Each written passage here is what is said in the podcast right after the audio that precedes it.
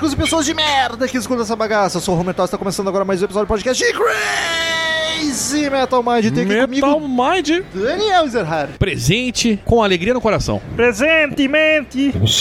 É o que hora, parece. É. Temos aqui também Leandro Pereira, o Bola, novamente. Yo!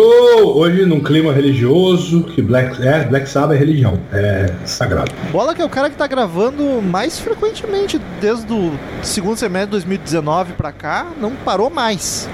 Queridos ouvintes, como de costume, quem curte o trampo do Crazy Metal Mind quer que a gente continue cada vez com um conteúdo ainda melhor ou com mais conteúdo, é só acessar padrim.com.br barra Crazy Metal Mind ou pesquisar Crazy Metal Mind no PicPay. Essas duas plataformas são para você colaborar mensalmente conosco. Você escolhe o valor que pode contribuir, que acha que a gente merece e paga todo mês. Dependendo do valor que você contribui, você ganha algumas vantagens. Pode entrar num grupo do WhatsApp só dos colaboradores, seguir uma conta no Instagram dos padrinhos, dos colaboradores, onde a gente posta vídeos de make-off de gravação, bastidores, faz live, volta e meia. Então é bem bacana. E os valores mais altos podem até escolher assunto de episódio. Uma vez por mês a gente sorteia um dos colaboradores. Quem é sorteado diz o tema, diz a banda, o disco ou o assunto relacionado ao rock and roll que a gente grava. Então, padrim.com.br barra Crazy Metal Mind ou Crazy Metal Mind no PicPay para fazer o Crazy Metal Mind continuar existindo, consequentemente o rock and roll continuar existindo, porque ambas as coisas estão diretamente ligadas. Daniel, estamos aí hoje para gravar de mais um disco do Black Sabbath, porque este álbum está completando 50 anos neste mês. E para quem curte Black Sabbath, já temos vários episódios sobre a banda. Tu saberia me dizer quais? Saberia, tem o do álbum Black Sabbath, que a gente. Ah, brinque, tô, tô brincando. Imagina, já gravou.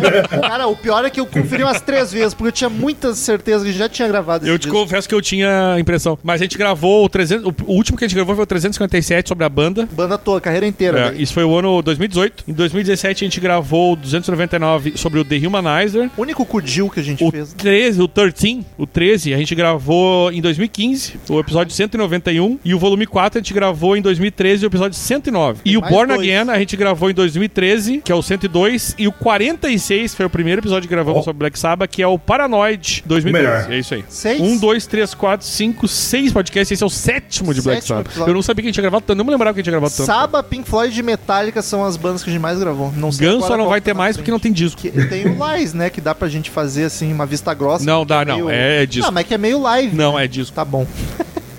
Enfim. Sabe que os lives são fake, né? Verdade. Sim, ok, mas é. Então é de estúdio mesmo. Tá bom. Enfim, estamos aí hoje pra gravar do primeiro disco mononônimo Black Sabbath, Black Sabbath.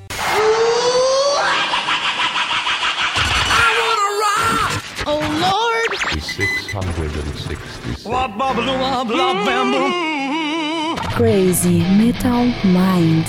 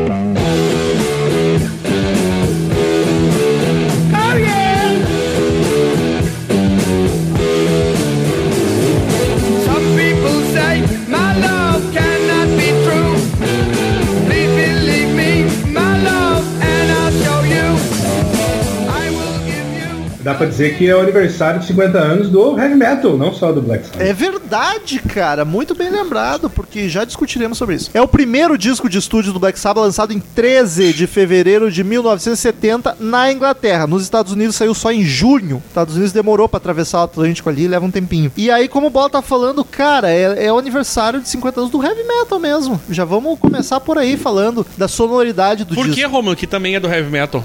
Porque esse disco, ele pega o blues rock e a psicodelia, que era o que tava no auge nos anos 70, com Cream, com Led Zeppelin. Led Zeppelin tava há um ano nativa, mas tava, né? Led Zeppelin, Purple, os Grateful Dead da vida, era o o próprio Doors na psicodelia. Era psicodélico, aquele blues rock mais pesado que tava surgindo. Eles pegam esses dois elementos que estavam no topo das paradas, deixam mais pesado e com uma cara macabra e sombria, trazem o trítono, que a gente já explicou Oh. em vários episódios do Saba, mas é bom sempre relembrar que é um intervalo de tempo, né, de notas. Nenhum é músico aqui, mas é algo por aí que era um, um intervalo de notas que era, era proibido pela Igreja Católica na Idade Som do Média. diabo. É, era o som do demônio, porque era, dizia a igreja que invocava Satanás.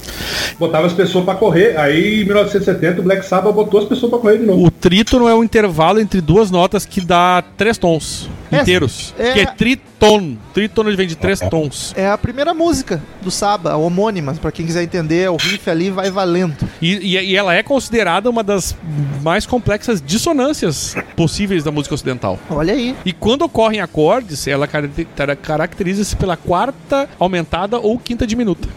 Seja lá o que Deus quiser. né? Falando no Diabo de novo, é, esse disco foi lançado 13 de fevereiro de setembro, numa sexta-feira 13, hein? Ó, Olha aí. isso é, o marketing já tava bombante. Não, né? os caras já. porque- e, e a gente já comentou isso aqui no da banda, mas é- essa, esse tipo de som que foi tirado, principalmente pelo afrouxamento das cordas, foi pelo graças ao acidente de Tony Iommi que cortou parte dos dedos. E como Verdade. ele teve que implantar, inventar dedo, pontas de dedos artificiais pra conseguir fazer os bend, ele afrouxou as cordas, porque senão ele não ia conseguir. Porque com dedo é fácil, sem dizer, dedo complica. dá, pra, dá pra dizer que Tony Iommi é o Lula do metal. Eu não gosto! Eu ia falar agora, bola! Eu acho isso aí um pouco legal. Eu não gosto do Saba! gosto de evangélicos. Black Sabbath me dá gatilho, tá ok? Mas enfim, o- o... Me lembra de gente que eu não gosto! Mas o- Devia estar preso! O fato. O fato agora é que teve muita coisa. Além de. a Cara, ouçam. um epi- Acho que é bacana, precisa ficar se repetindo. Ouçam um episódio sobre o Black Sabbath. Lá a gente que a gente comenta bastante. sobre esse. Por que, que ah, ah, tudo levou eles a, a- a- a ter esse som ah, mais demoníaco. Resumindo em uma frase, eles queriam fazer filme de terror em versão de música. Isso aí. E aí tem o Isso. acidente do Iomi que com- combinou com o negócio do, de afrouxar as cordas, que deu um som mais sinistro, e os trítonos, aquela história toda. Enfim, é, e, ó, e de- desde aí eles ficaram conhecidos como uma banda do demo. E eles não gostavam dessa, de tipo, da associação que faziam com o demônio em si. É porque. Apesar de fazer carinha de quem gosta. Mas é que é muito fácil tu ver um filme. Mas carinha de quem tá gostando. É muito fácil tu ver um filme de terror e ok, aquilo é uma ficção, um personagem. Agora uma banda tocando dá muito a entender que o eu lírico é mais difícil É, de encontrar. é dá muito a verdade. entender que é eles. Que né? eles são assim, É. é, verdade. É por isso Mas, mas uma, vez eu, uma vez eu vi uma entrevista, cara, de- não lembro se foi o Wyoming ou o Geezer Butler, que ele deixa bem claro, cara. Eles cantavam aquilo como uma coisa ser temida, né? Não adorada, né? Essa que é a diferença. Exatamente. Inclusive, esse disco tem isso. Que fala sobre o. o- o- não ido- idolatrando, mas. diferente do Ghost. Mas, mas contando uma história pra Sim. temer e não pra idolatrar. E tu nota nas letras que é um negócio Sim, a letra é isso. pra galera ficar com medo diferente do Ghost. O Ghost é louvor a Satanás violento. Isso, isso. E As É isso pessoas, não, essas pessoas com certeza não pararam pra ler letra nenhuma, né? Cara, Nunca isso é engraçado, porque no Brasil até entende, porque a galera não, não É. presta atenção. Mas, tipo, no- aqui nos Estados Unidos a gente sabe que eles. na- a- só até hoje, mas naquela época era mais conservador. Esse negócio de. É. Era de Bíblia, eles têm muito aquele negócio de queim, vamos queimar porque isso é do demônio, aquela Sim. porra lá. Então. meu, e, e 70, cara. Eles foram muito corajosos, velho. Puta Foram. que pariu. Caralho. Porque, assim, um, um pouco do background de antes do disco, né, cara? Antigamente, quando eles não chamavam Black Sabbath ainda, era Earth, né? E antes era um nome ridículo, Polka Tulka Blues Band, uma coisa Eu assim. gosto desse Eles nome. eram, eram, eram uma marca de talco, né, cara? Que o Ozzy, o Ozzy ia cagar, ele olhava pro talco, chamava Polka Tulka, assim, aí ele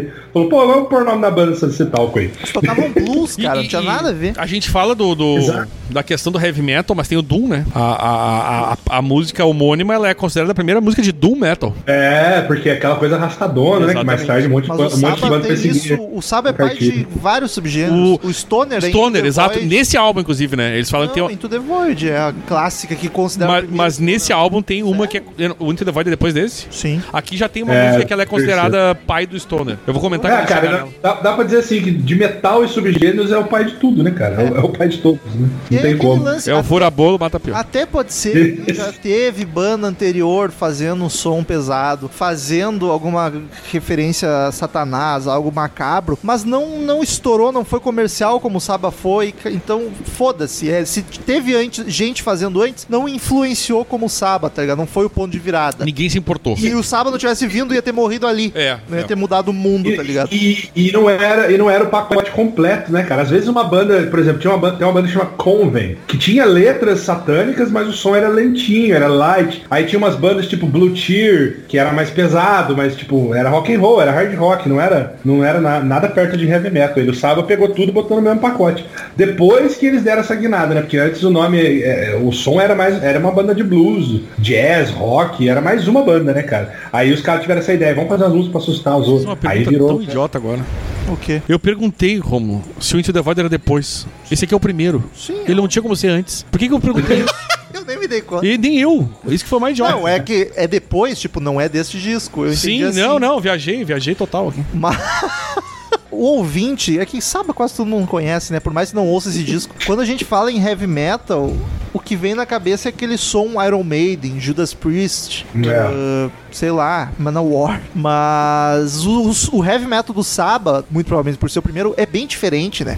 Ele é bem mais É. arrastado. Depois com o Jill ficou mais o heavy metal clássico, mas ele é bem mais arrastado do que o metal tradicional dos anos 80, né, cara? E ainda tem muito de blues, né, cara? Tanto é que o, o Wyoming fala em alguma entrevista aí, é legal que eu sempre dou as fontes, né? É, que, em alguma entrevista aí, que ele falou, pô, a gente fazia, a gente achava que a gente fazia heavy rock, ele usa essa rock pesado, né? Os caras apareceram com esse termo heavy metal, eu não sabia que porra era essa. Os Whindersson- caras falaram, pô, heavy metal, você criou? Ele falou, ah, é, criei, então tá bom, criei, tá ligado? Porque eles não sabiam, não existia esse termo, né? Formação da banda é a original, obviamente, porque é o primeiro disco, e clássica, e quase a atual. Ozzy, Quase é atual, é verdade. Ozzy Osbourne nos vocais e na harmônica, na galha de boca. Tony Iommi na guitarra, Geezer Butler no baixo, Bill Ward na bateria. Atualmente o Bill Ward só não está na banda, é o Tommy Flefletos que tá tocando batera.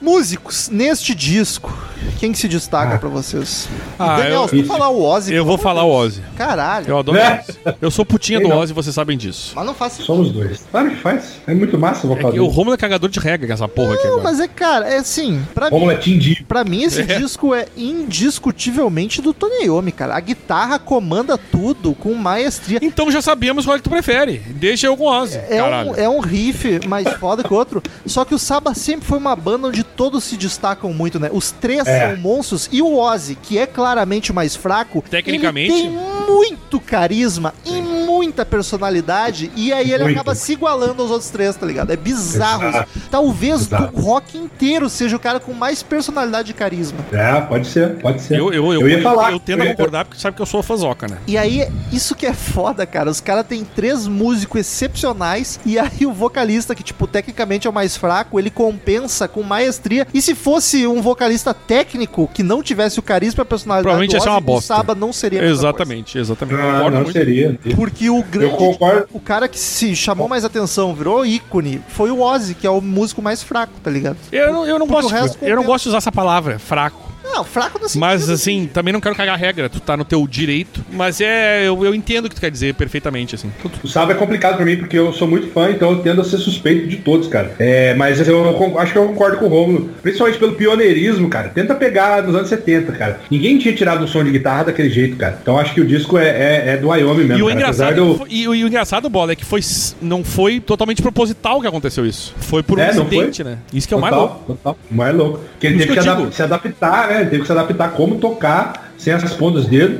Aí a- a- abaixou as cordas, né? A- A, afinou no tom mais, a- mais baixo, afrouxou e saiu aquele som Deus escreve mastodonte. certo por linhas tortas. Vocês já se ligaram que o heavy metal só existe Amém. por causa do Ian Anderson do Jethro Tull? Por quê, gente? Ah, é mesmo, porque quase roubou o Wyoming, né? O Do Tony Sabá. Iommi foi chamado, antes do Saba lançar o primeiro disco, em 69, o Saba já existia, eles chamaram o Tony Iommi, o Tony Iommi entrou pro Tull, abandonou o Saba, entrou pro Tull, que já era gigante, não aguentou cinco shows porque o Anderson é chato pra caralho, e voltou pro Saba. Se o Ian Oh. fosse um cara brother, gente boa, ele tinha ficado, adeus heavy metal.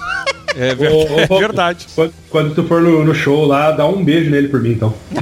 Pode deixar. Ô, eu já vi show do Ian Anderson e um dos melhores shows da minha vida, cara. É lindo. Mas enfim, outro podcast. Quero dar destaque aqui a cozinha do Sabá, cara, porque se não fosse o, o Butter meter aquele baixão pesado e às vezes acompanhar os riffs do Wyoming, ele até fala que ele acompanhava porque ele era guitarrista, né? Ele aprendeu a tocar baixo com o Saba. Se não fosse isso, cara, o som ia ficar vazio por ser uma guitarra só, eu acho, entendeu? O Bola, era o que eu Então, eu ia gosto, dizer. gosto, gosto muito dos dois. Quando, tu fa... Quando se fala em Saba, o Ozzy, obviamente, a primeira coisa que vem na cabeça, e depois é o Tony Iommi, que é o líder, era o líder da banda, e é o grande riff master, talvez um dos É o maiores. cabeça, né? Talvez um dos maiores riffeiros do rock and roll, junto com Malcolm, com, sei lá, James Hetfield, é outro foda pra caralho em riff.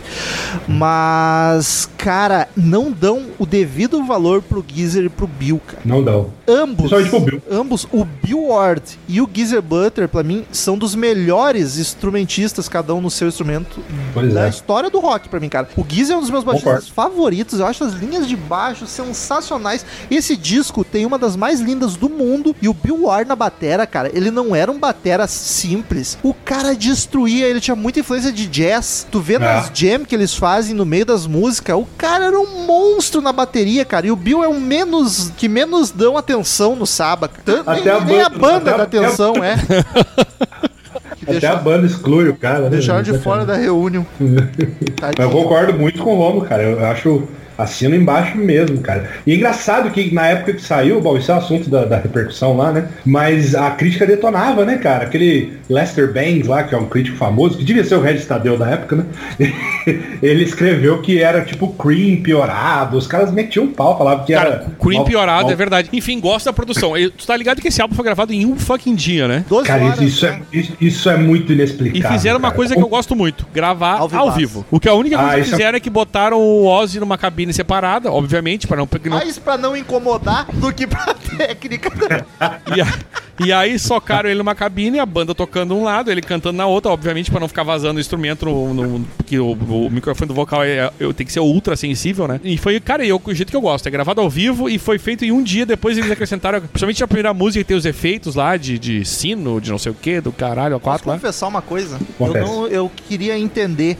Eu queria um documentário só pra mostrando o processo de composição do Ozzy. Porque ele é muito, muito sequelado e mongoloide. E eu acho difícil, cara, acreditar como que esse cara é tão bom criando melodia e até letra. E não tanto no Saba, porque no Saba ele tinha muito suporte, mas eu queria muito saber na carreira solo dele. Porque esse filho da puta tá fazendo música maravilhosa até hoje. E aí eu queria saber o, o quanto é os músicos contratados, o Zac Wild da vida, o. Ah, o eu acho que é bastante, viu, não, eu Acho que é acredito que, bastante. seja, mas eu queria saber as letras, ele que faz ainda, as melodias, porque ele ainda faz música muito boa, cara. Porque sequelado do jeito que ele é, eu acreditaria que só entrega uma música e ele canta. Mas eu acho que não, cara. Eu acho que ele se envolve Hoje, mais. hoje em dia, hoje em dia, e na carreira solo, talvez tenha sido mais assim. Mas acho que no Saba ele participava mais, entendeu? Acho que E, cara, sim. me veio na cabeça uma cena. Os caras tiveram que separar o Ozzy na cabine, porque ele devia ser aqueles caras que ficam fazendo careta, atormentando os músicos enquanto os caras estão lá na jazz rolando. Não, não, isso é, só tem um dia pra gravar. isso é por motivos técnicos, gente. Vamos, vamos falar a verdade aqui. Não vamos zoar o Ozzy, tá? Deixa a gente fantasiar aqui, gente. Mas enfim, eu, uh, o Romo perguntou a produção. Eu gosto da produção, cara. Eu acho uma produção. Mas ela é, claro, primeiro disco honesta. de uma banda E, a- gravado em um dia. Sem recurso de. né? em 70. Com, e- com esse contexto, maravilhosa. Mas se a gente for ser chato, comparar com produção boa, ele é meio seco, né? Não, é por isso que eu digo, eu acho uma produção honesta, mas eu não acho uma não é grandiosa justamente porque ele é um álbum que não é gordinho, As ele é ele é mais flat, tá é. meio abelhão. Ele é né? flatzão. O, o Roger Bain, que é o produtor, ele fez os três primeiros discos do, do Saba. E a outra grande banda que ele fez foi o Judas, o Rock and Rolla. Foi ele que produziu. Primeiro do Judas, Judas Foi. Então, assim, é, não é uma produção maravilhosa. Eu acho que nesse caso, como a gente, até nos, nos últimos álbuns que a gente comentou, a gente, né, ah, a produção não sei o que, foi, melhorou ou, ou ajudou muito.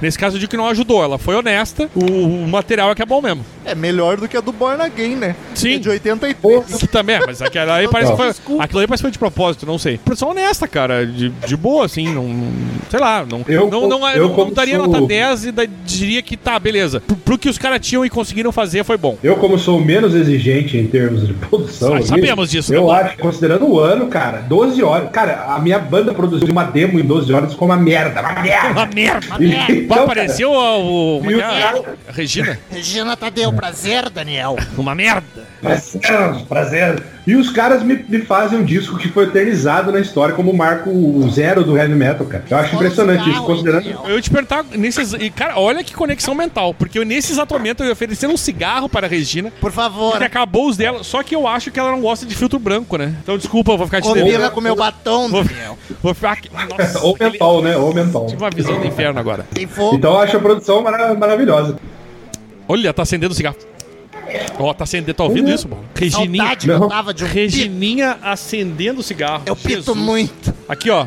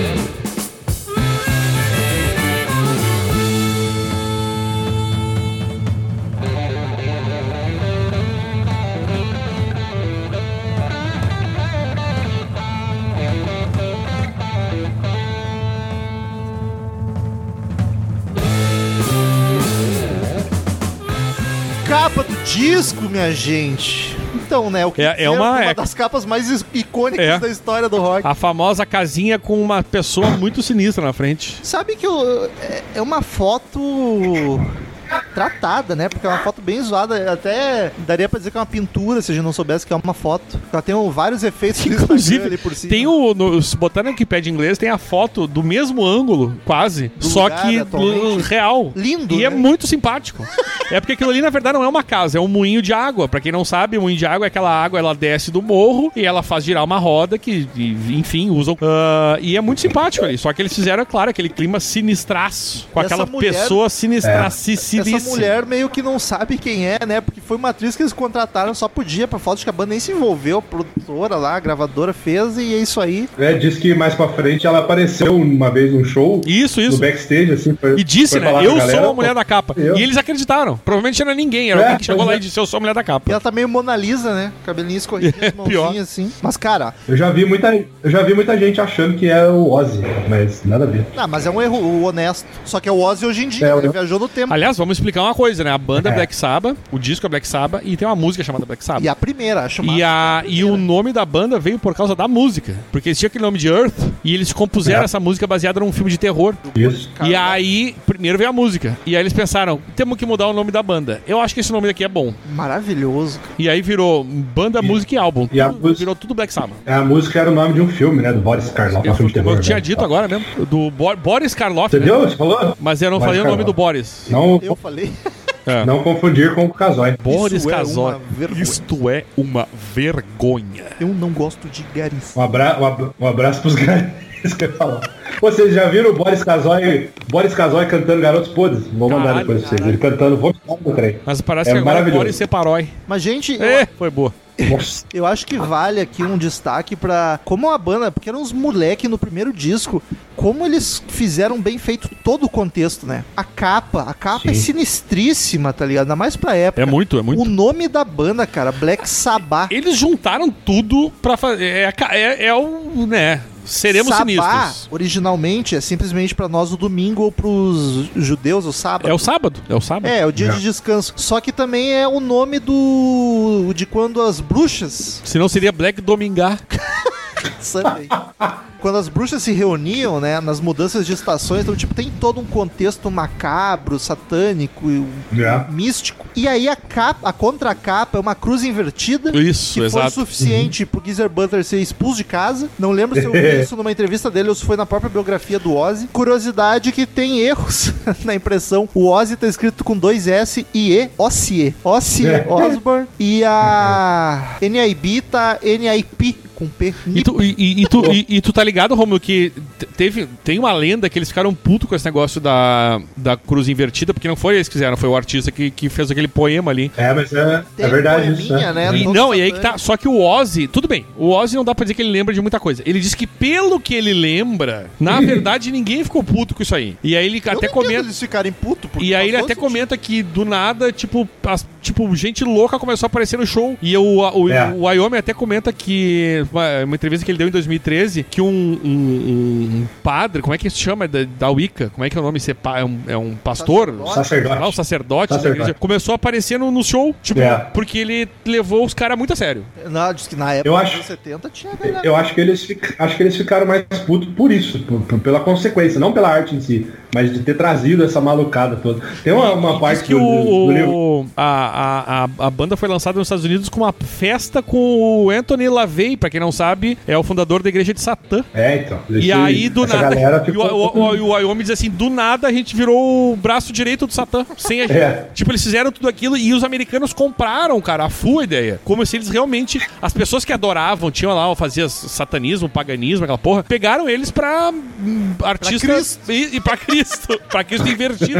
E eles, Tem uma eles história ficaram do- meio caralho, do nada. E aí, claro, aí só foi ladeira acima, no caso, né? Tem uma história do livro do Ozzy que eu acho sensacional, cara, que ele fala, acho que é nos Estados Unidos, que ele tava num, eles estavam no hotel lá, e aí, cara, de noite, noite e dia, tinha uma galera ali no corredor, do- do- perto do quarto deles, com um monte de vela acesa, assim, vela preta, sentada, rezando, sei lá eu, né?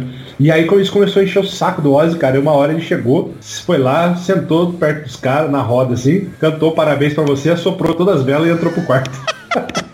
É cara dele fazer isso. O Ozzy é sensacional, cara, não tem como não amar esse velho. Tá pra sair disco novo, hein? Vamos gravar quando sair. Daniel, vendagens, paradas e crítica. Vou começar pelas críticas que eles foram detonados na época do lançamento. Mas assim, ó. Mas só e- na época, né? Sem pena. O Bola já tinha dito que o Lester Bangs disse que eles seriam o Cream Bub, mas piorado. E o, um dos caras que é um dos grandes críticos aí desde sempre, que é o Robert Christgau, que é um mala sem alça. Um abraço pros meus colegas. Ele é, tipo, é, é- é da, da turma da Regina, assim. Que ele diz que era uma merda de necromancia. Ele é um pouco mais novo que eu, Daniel. E era o. E, o, e depois. E, e mais adiante ele disse que era o pior da contracultura. Que é com Corretíssimo. solos longos e tempos de reação, ah, tipo, de gente drogada. Corretíssimo. Como se o, o fato dele ser devagar fosse por isso, entendeu? O- Exatamente. De gente, de gente drogada não tava muito errado. É, mas não, o, o álbum não era assim por causa disso. O Al, a All Music, por outro lado, claro, aí depois ele virou um grande álbum. E isso é engraçado, é engraçado porque no público ele foi muito bem aceito. Ele, É, claro. Tanto é que ele, no, em no, no 80 e poucos ou 90, ele 80 nos Estados Unidos poucos. chegou a virar platina. Ou 90?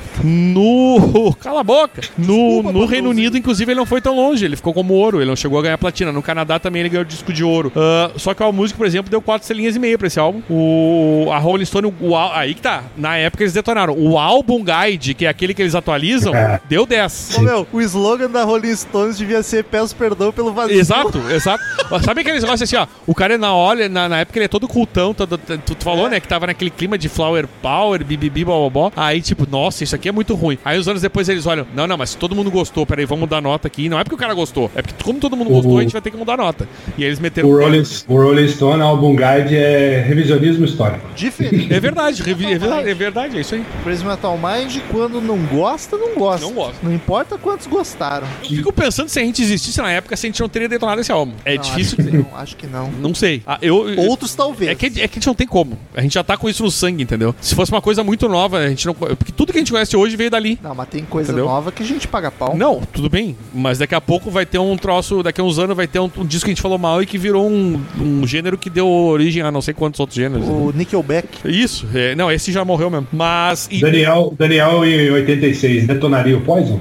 até hoje. continua- Eu dotaria em 70, e 60 e 90. Daniel é co- 80. Detonaria. Ah, ele agora, porque é moda. O... Eu conheci esse álbum inteiro quando eu tava fazendo a minha sequência de discos, dos mil e um discos para ouvir antes de morrer. E como eu achei que eu ia morrer logo, eu ouvi todo. Então eu consegui. correndo, né? Ah, e, e ele é um álbum que a primeira vez que eu ouvi ele inteiro foi por causa desse disco, aí, desse, desse, desse livro. Ele tá lá na lista. Ele- e, e, cara, de- depois que ele. que todo mundo se deu conta que isso era, um, era, um, era, uma, era uma pérola, uma pepita. Pepita Ele ouro. entrou Uhum. em listas de tudo que é coisa. Tipo, 500 melhores álbuns de todos os tempos. Melhor álbum de metal.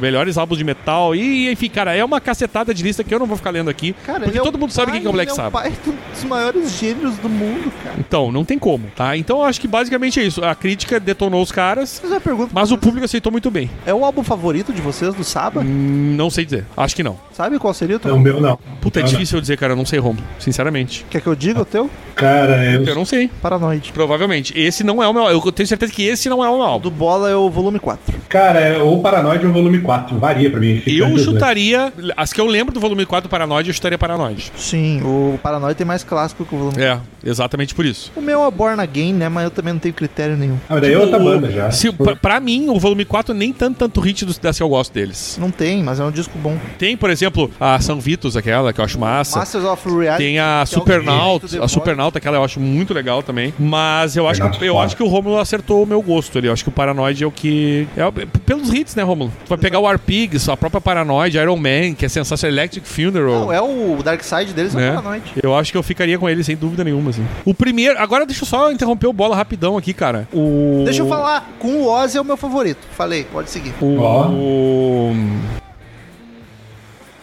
Esqueceu. Eu podia ter continuado, né? Porque ali não conseguiu seguir. Até nem sei o que eu ia falar agora. Deu um branco aqui. Ah, não. Eu ia, eu ia falar, eu ia falar que o, que o, o primeirão, eu, eu divido, né? Não consigo. Se for colocar todos, os, da todas as fases, o Born Again e o Heaven and Hell entram no meu top 5, mas Olha, pra mim mas a, eu tô chocado com isso. É, não, mas pra mim a fase Ozzy ali, o, o Paranoid, o volume 4 e o Master of Reality são os, os- os melhores, assim. Mas o primeiro, se fizesse um top 5 da fase Ozzy, acho que ele seria o quarto lugar, assim. Eu gosto bastante, mas do sábado com o Ozzy ali, cara, puta, os seis primeiros não tem erro. Só começa a ficar ruim no, no Technical Ecstasy lá, o Never Say Die, são piorzinho. Nem eles gostam, né? Pois é. Enfim, ah, não, eu me lembro que eu, dizer, eu, até tendo, em alguma parte, eu concordo com a crítica do, do Cream piorado, porque eu acho que o lado A e o lado B são tão díspares, se for pensar em álbum, que o lado B é nota 10 e o lado, o lado A é nota 10 e o lado B é um, mais ou menos, uma notinha ali, sei lá. Eu até tenderia a dizer que ele é um Cream meio merda no lado B e o lado A é um puta álbum, entendeu? O Sabotage já era, um- já era um aviso, né? Do que viria também. Ah, eu gosto muito de sabotagem, cara. Eu acho a capa uma merda, né? Ridículo. Ah, Mas é, pô, o disco tem Symptom of the Universe in the Sky não, não pode ser ruim. O Saba Bloody Saba é bacana também, apesar de eu não ser muito fã da música homônima, mas enfim. Vamos pras músicas então. O disco, gente, ele tem um milhão de versões. A gente sempre tenta pegar a mais original possível, porque a gente tá fingindo que está ouvindo o disco na época de lançamento. É o original. Então a gente tá pegando o, a versão europeia de 70. Então ela não. é, provavelmente não é a que tu vai encontrar nos streamers. No Spotify eu sei que é outra, e no Google Play eu sei que é outra. A única diferença é que nos streamers tem uma música a mais. Nós vamos parar na sétima. Só quero registrar que a última música a mais que tem no Spotify, nos remaster de 2009, Wicked World, puta música, eu gosto pra caralho. É, mas essa música foi aparecer em 90 só, aí não faz sentido a gente analisar aqui pra dar nota pro disco de 70, sabe? Sim, sim, dentro da proposta do É. podcast. Né? Então vamos lá.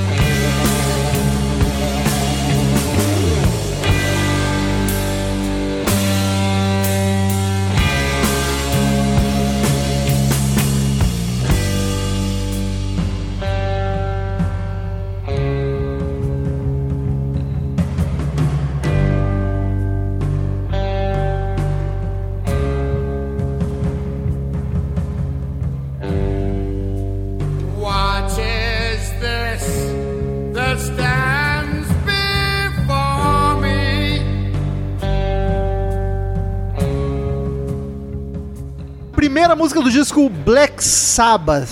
Cara, que puta, clássico absoluto da banda. Aqui nasce o heavy metal, velho, nessa música. E é bizarro tu imaginar isso pra aquela época, uma música macabra e sombria. Até hoje ela não ficou datada, porque muita coisa que é assustadora, o terror antigamente, hoje em dia fica galhofa. Essa música não é o Não. caso, ela ainda é sombria, cara. E eles compraram muita ideia de filme de terror com esse som. Os effects de chuva, trovão, sino no fundo, tudo acrescenta, cara. Aí entra o, o Wyoming rifando no trítono do Satanás que a gente comentou antes, cara. Essa música é um esculacho de foda. O vocal do Ozzy é agudão, super desesperador. A letra é tensa, cara. A parte que o Ozzy começa a gritar desesperado, please, no, God, help me. É muito pesado, cara. Era nos anos 70. Nada disso tinha sido feito ainda. Eu tô empolgado. E é total Ó. compreensível que a galera nos shows saíssem correndo, que era o que acontecia, porque é muito Li- literalmente acontecia isso, cara. Literalmente acontecia isso. Vocês têm que se colocar na época, gente. Não existia nenhuma banda, hum, pelo menos não grande, não de mainstream, mainstream com algumas aspas, que fizesse um som do mal, satânico, do demônio. Antes a parte que a igreja condenava era a parte sexual e drogas. Não tinha o, o satanás no rock antes disso, cara. Então é absurdo, cara. A, par- a parte que a música dá uma crescida e foca no instrumental também é muito bacana. A guitarra é o grande destaque dessa música pra mim, é muito foda. Desculpa, fiz Dá um pra, dizer que a música, dá, pra, dá pra dizer que a música tem tudo que o Saba, né? A, a essência do Saba é arrastado, é lento, é pesado, é macabro e tem uma aceleradinha depois, né, cara? E Boa, é o as resumo do Saba. É o resumo do Saba. As gravadoras às vezes fazem muita merda, cara, mas às vezes eles tomam decisões muito acertadas. Por exemplo, esse barulho do sino, da chuva, era uma coisa que a banda não sabia, né? Colocaram sem consultar, assim, e ficou genial, cara. É o único overdub que o disco tem. O resto é tudo gravado ao vivo, são só os, três instrumentos e o vocal. É, cara, essa música é, é uma, uma- um, é um cântico. É uma, uma coisa. this before you. Eu amo o vocal do Ozzy. É tão ruim e tão bom. Não mesmo chama de ruim. cara. É ruim de tosco, tá ligado? É uma voz fanha, agudaça e é perfeito, velho. E a letra é um cara descrevendo Satanás aparecendo na frente dele e ele desesperado, por favor. É- Cara, é E muito. sabe, e sabe qual é a história dessa letra? O Geezer Butler foi o único da banda que realmente uma época flertou com essa parada de magia negra e tal. E aí disse que ele tinha um apartamento todo de preto, com umas cruzes de ponta cabeça e tal. Aí o Ozzy deu um, um livro pra ele, meio demoníaco assim, do, do século, sei lá qual. E aí disse que o Geezer Butler acordou uma noite assim, meio que de um pesadelo, e meio que viu de um vulto assim, é, uma figura de preto sentada na cama, assim, olhando pra ele, e se cagou assim, jogou o livro fora, nunca mais quis saber dessa porra. Aí o Ozzy, inspirado nesse incidente, começou a letra, né? Aí escreveu junto com o Geezer e tal. Então é uma coisa que foi, foi tirada do dia a dia dos caras, né, cara? Isso que é mais louco. A gente não comentou, mas vale ressaltar que a maioria das letras do Saba, em todas as fases, tinha dedo do Geezer. O Geezer é o grande compositor. Ele era o Neil Peart do Black Sabbath, questão de letras. Pode-se dizer que sim. né? Corroborando com a nossa teoria de que o baixista tem que acumular funções pra fazer valer o É salário. verdade. Daniel, não É, falaste nada. Sobre essa música, eu vou. O Bola, as curiosidades ali que eu ia falar, o Bola já até meio que falou ali. Mas ela é uma música, vamos ser sinceros, e olha, eu paguei pau absurdamente pra ela. Mas ela é uma música mais pra te apreciar. Ela não é muito uma música pra te botar na playlist ou deixar tocando assim pra. Não. Ela tem uma vibe meio, olha, vamos ouvir prestando atenção, olha que foda, maravilhosa. Não é um negócio pra te curtir de boa. Vou ouvir um sábado, tu vai ir pra outras, tu não vai nessa, né? É, É, apesar dela, da importância dela de ser icônica, assim, ela não é nem tipo a minha favorita desse álbum, entendeu? Ela não é nada Mas Não, é- não, não é minha favorita do álbum também. Ela, ela tem que ser reverenciada pelo pioneirismo, pelo climão e tal. Mas não é uma música que eu ouvi toda hora, né, cara? É, tem que estar no clima, né? Inclusive, cara, no show que eu fui do Sabá, cara, foi impressionante, assim, 70 mil pessoas, marmanjo chorando quando começou a música. E, e a, a, a hora dos versos, que ela fica lentinha, vai abaixando, né? Cara, silêncio absoluto, assim, ó. Ninguém falava, ninguém gritava. Todo mundo ouvindo o Ozzy proclamar lá aquelas. Agora- cara, arrepiou. né? É uma puta música pra abrir show, né, cara? Sim. E eu acho muito foda que. que Pra abrir eles- show é, eu acho que é sensacional. E eu acho Porque tem o clima, né? É, começa com a chuva. Exato. Puta, É o cara. clima de começo, Nossa. assim, sensacional. O show que a gente viu foi ela que abriu, né? Eu acho que foi. Foi a sirene de War Pigs. Não, War Pigs encerrou, acho que foi uma das últimas. Né? O War, o War Tipo, Pigs. eu até poderia War procurar aqui, mas eu acho que é. War Pigs abriu o que eu fui, que foi 2013. Vocês foram em 2016? É, a gente foi em 2016. Eu acho que era Black Sabbath mesmo, acho que Tá. A. O que o Bola resumiu ali, aquela questão do. do, do- Começou com essa música. É, então é. Que, cara, é, uma, é, é a música perfeita pra fazer isso, né, cara? É, né, recomendo a versão do Type O Negative, quem não ouviu ainda, no tributo ao Black Sabbath, um excelente tributo de 94, chama Nativity in Black. Aí tem Megadeth, tem, tem Faith No More, tem Sepultura. O Native Graffiti- in Black, né? É isso? Fala Isso, breve, isso. né? Sobre- Esse álbum é lindo, cara. Que aliás, O- depois a gente o- vai comentar sobre o NIB ali. Então a, vers- a versão do Type respeitou bastante a original, mas mudou. É, ficou sinistro, mas do, do jeito deles, mais gótico lá. Quem não ouviu, ouça. E eu quero dizer que muita banda tem um disco homônimo e uma música homônima, mas poucas bandas deixam o meu toque tão feliz quanto o disco homônimo ser o primeiro e a música homônima ser a E primeira. os, tudo o seu nome da banda. Exato, e por isso que é homônimo, inclusive. Tudo homônimo. Mas acho Aí nesse caso é o mono. Porque aí tu mostra o que veio, tá ligado? Esse aqui é o resumo da gente. Isso aqui que a gente é, tá ligado?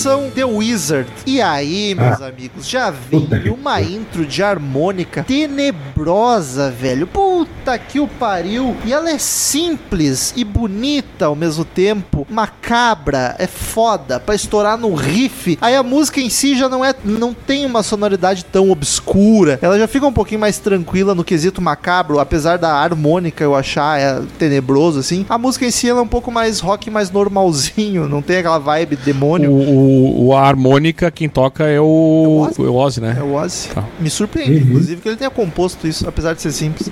A batera do Bill rufando violentamente no fundo enquanto a guitarra e a harmônica brilham. Puta merda, cara. Aliás, essa é a música do Bill Ward. A bateria tá frenética, ela não para, é quase um Keith Moon tocando, é uma virada atrás da outra. A letra segue na temática obscura, mas ela é uma letra positiva, porque o mago vem destruindo o mal, espalhando alegria, coisa isso, linda. Isso é uma coisa que é, sabe, porque é, é- muita gente dizia que o, o tal do mago, esse que vinha espalhando a alegria, seria o drug dealer deles. Pode É, ser, pode. Tem essa. E o, o Wyoming, ele fala na, no livro que é o Iron Man, My Journey Through Heaven and Hell with Black Sabbath. Ele diz que na verdade o- a. Cara, a a- síntese nesse nome. e, e isso fácil. começou com o Ozzy e o Geezer dando uma viajada na noite ali, caminhando e viram um cara meio bebaço fazendo umas palhaçadas na rua. E disseram que o cara parecia um elfo. E aí teria surgido. Anderson. é, é, e aí. Com a perninha.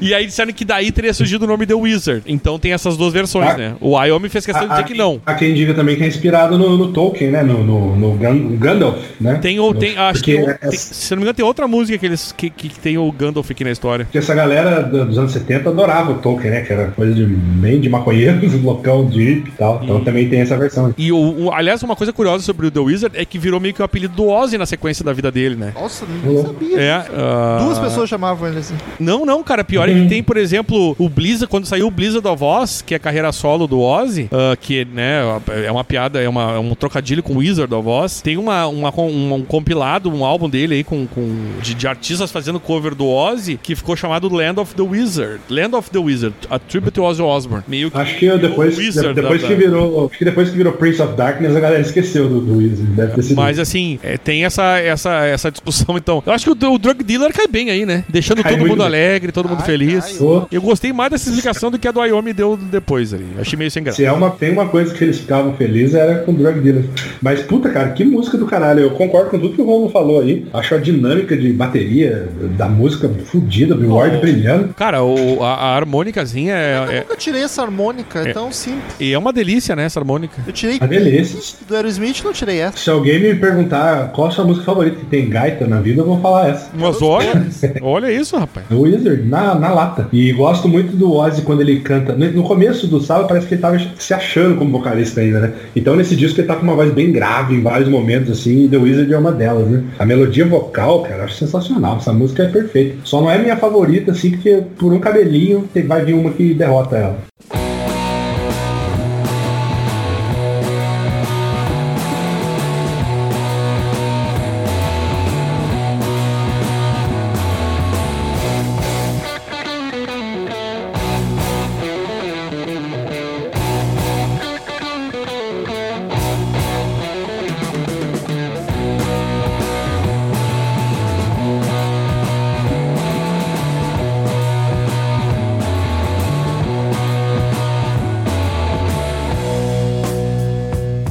Terceira canção, Behind the Wall of Sleep. Intro bem bacana, curto demais o riff marcado, seguido pela assinaturinha de guitarra, como se fossem duas guitarras quase. Muito foda, cara. Depois fica só a batera e a guitarra entra sombria, o Ozzy entra junto. Que música, cara. O Tony Iommi é mestre dos riffs, puta merda. Cada riff que ele faz é mais foda que o outro. E o baixo do Geezer tá bonito, mas ele tá meio apagadinho nessas primeiras músicas. A guitarra e a batera estão bem mais aguda e o baixo tá gravizão. Então, se tu parar pra procurar ele, tu, no- tu nota. Mas tu tem que prestar atenção no baixo. Ele não tá fácil de encontrar assim.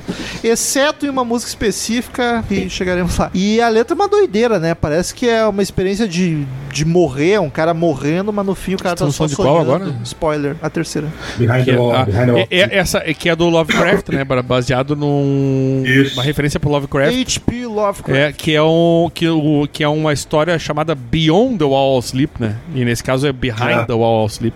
Mudaram pra não dar tretinha, certo?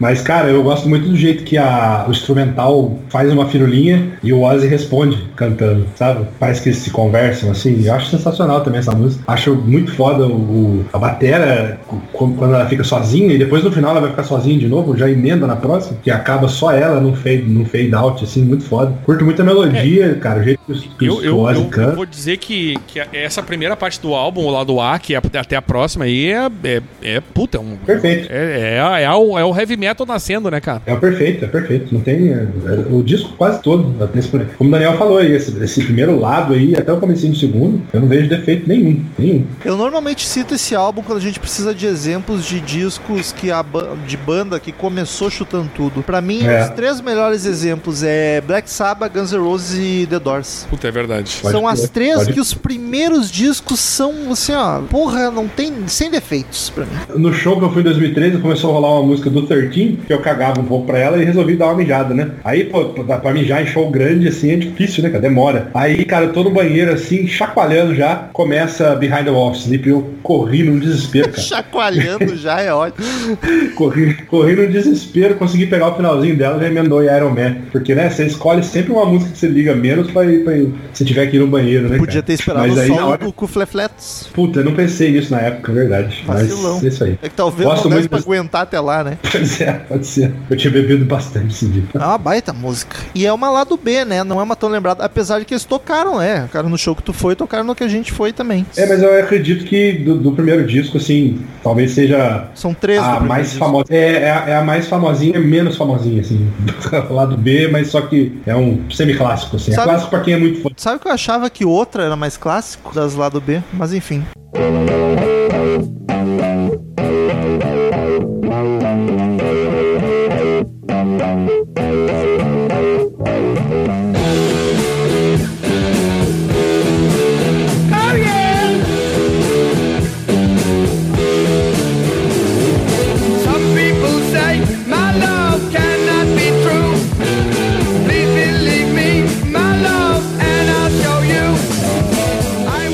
Quarta canção, NIB. Aí vem outra das mais famosas da banda. Que é a melhor do disco, né? O melhor solo de baixo do universo. Melhor do disco. É a minha música favorita do Black Sabbath. Sério? Porra. Meu disco favorito do Sabbath é Born Again. E depois talvez seja o Heaven Teu favorito é o Born Again? Sim. Caralho. Talvez depois ainda seja o Heaven and Hell. Meu mas Deus. minha música é NIB. Cara, a música começa com o Essa Geezer. música é foda, essa música é o foda. Geezer solando lindamente. E aí ele puxa o riff com o baixo e ele e vem, vem tudo abaixo no show. Tudo A, baixo. Tudo, vem tudo ao chão no show. É foda porque ele tá solando ali.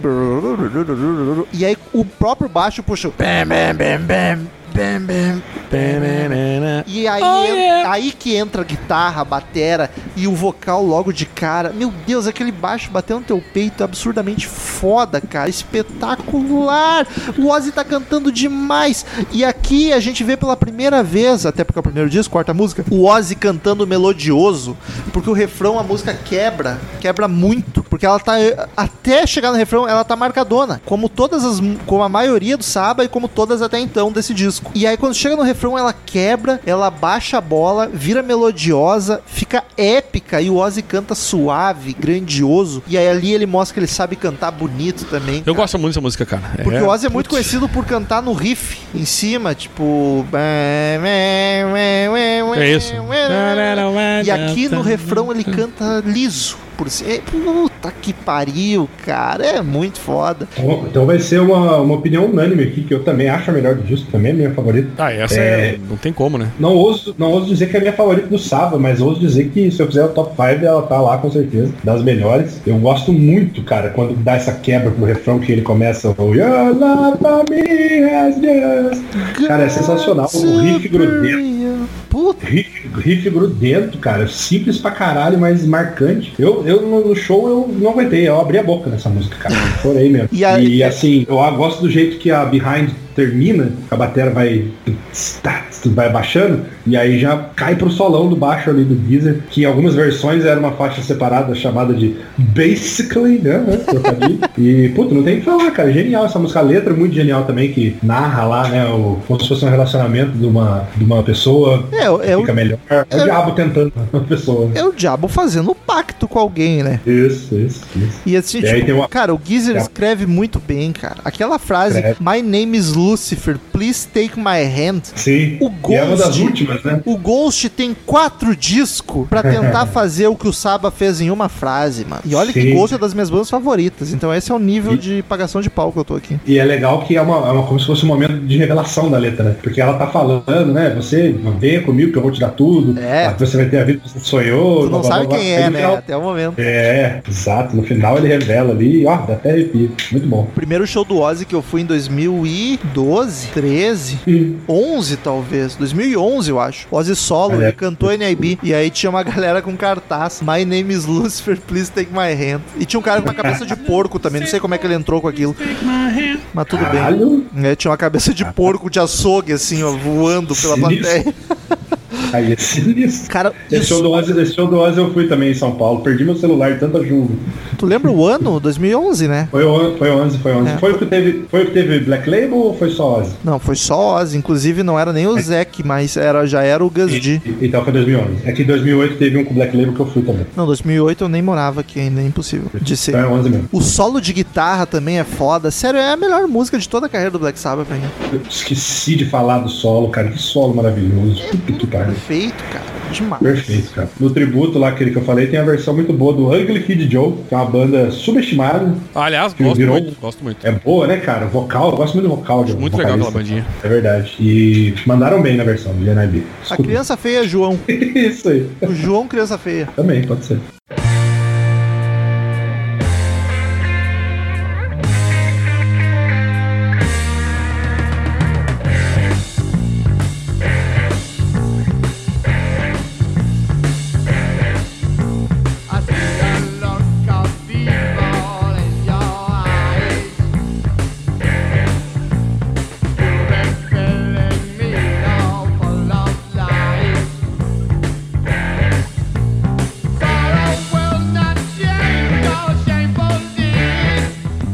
Canção, Evil Woman. Outra, outro puta som, cara. E aqui o baixo tá super forte. Eu acho que eles plugaram o baixo do Geezer em NIB e aí foi, foi o disco inteiro. Porque ele não aparecia tanto, ele tava mais apagado. Daqui pra frente ele tá presente. E o baixo aparece logo de cara, bochechudão, como a pá diria. O riff super marcado. O refrão dela é bem dançandinho até. Eu acho ela uma das mais comerciais do disco. Depois eu vi que é o primeiro single. Faz sentido.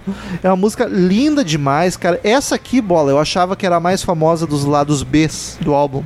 É, pode ser, porque ela é um cover, né? É uma banda É um chamada cover- The Crow. Exatamente. O solo de os guitarra. caras, os caras não queriam gravar. A verdade é essa. A gravadora meio que impôs, assim. Mas eu acho foda, acho muito Pô, bom. é uma baita música, cara. Faz sentido até com a proposta da banda. O solo de guitarra é. bem discreto, sem muita loucura, mas é bonito. A letra é mais simplinha, até porque não foram eles que escreveram, só falando de uma mulher malvada. mas não é uma malvada de nós, que mulher ruim, é uma mulher meio que do satanás, assim, é meio do demônio.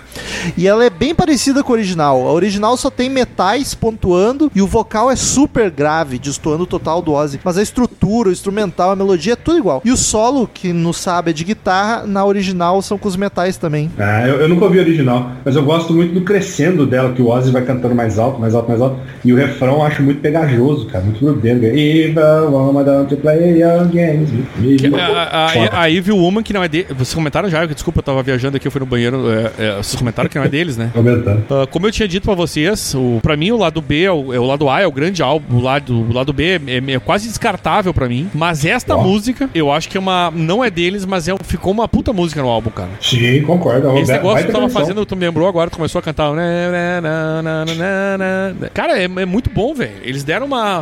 Tu conhece o original? Eu não conheço bola. O- eu nunca ouvi, o Romulo tava falando aqui agora que ela é um pouco mais leve, tem uns metais, assim, uma voz diferente, mas eu nunca, nunca parei pra ouvir o Pois é, original, eu não. nunca Sempre- ouvi o original, não sei como é que é. Igual ao original. É, a diferença é que o vocal do original é super grave, que é bem diferente do Ozzy, e que não tem solo de guitarra, ou são metais. E Saquei. tem metais pontuando a música o tempo inteiro. Mas assim, ah, pra, Mas mim, a- é- pra mim a última música que vale a pena do disco é essa. Que isso? É verdade, é verdade, falo mesmo, sou polêmico. Caralho. E- A última opinião que tu falou que vale a pena e mesmo assim, e não é deles, então eu dou até um descontinho aqui. Caralho, primeiro Vou dizer que eu, né? Sim, inclusive, inclusive é, o- é o. Por, por motivo. Talvez tenha um posto de single porque não é deles. Como eles estavam surgindo. Mas ela soa mais comercial que as outras. Não, não, mas é que assim, ó, como eles estavam surgindo, pensaram assim, ó, vamos botar o cover aqui. Ou a versão. E vale, le- va- vale lembrar que foi uma imposição da gravadora, né? Então faz Sim, sentido não, seu e isso single. tem muito cara de imposição de gravadora que assim, essa banda a gente não conhece, gravaram em 8 horas o álbum aqui. Vamos meter É. esse cover aqui pra ser o single pra chamar atenção. Sendo que Isso. é uma música boa, é uma das, das músicas bacanas do disco, mas, por exemplo, a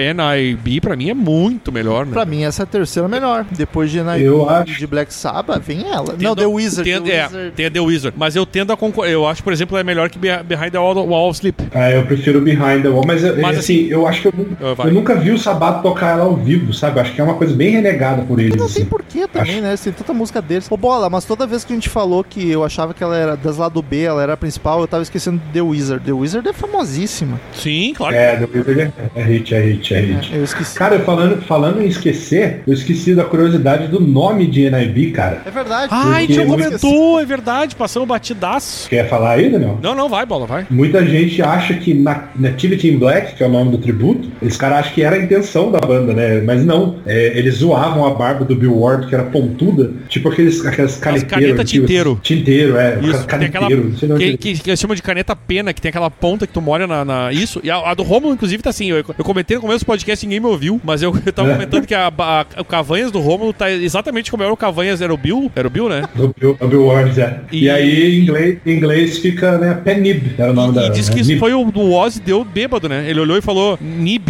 chamava ele de Nib.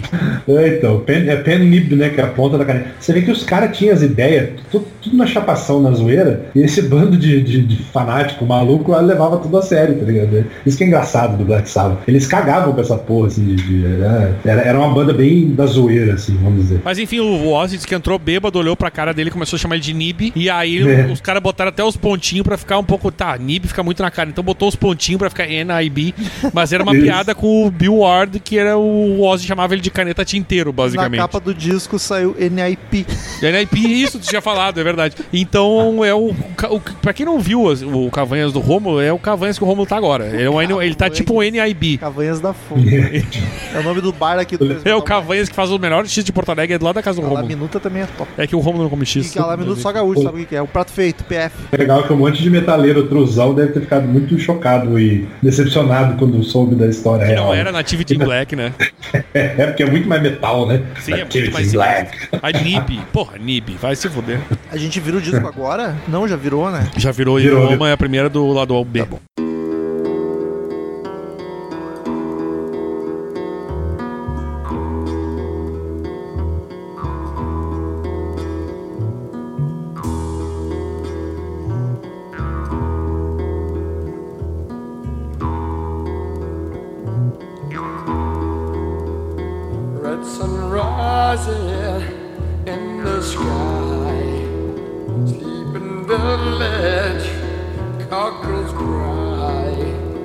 Soft breeze blowing in the trees.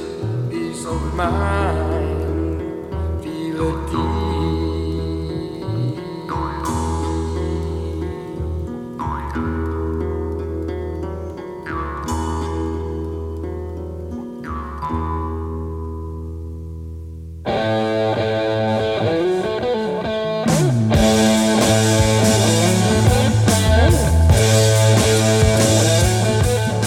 Canção, Sleeping Village. Essa já volta a ser autoral, né, Rom?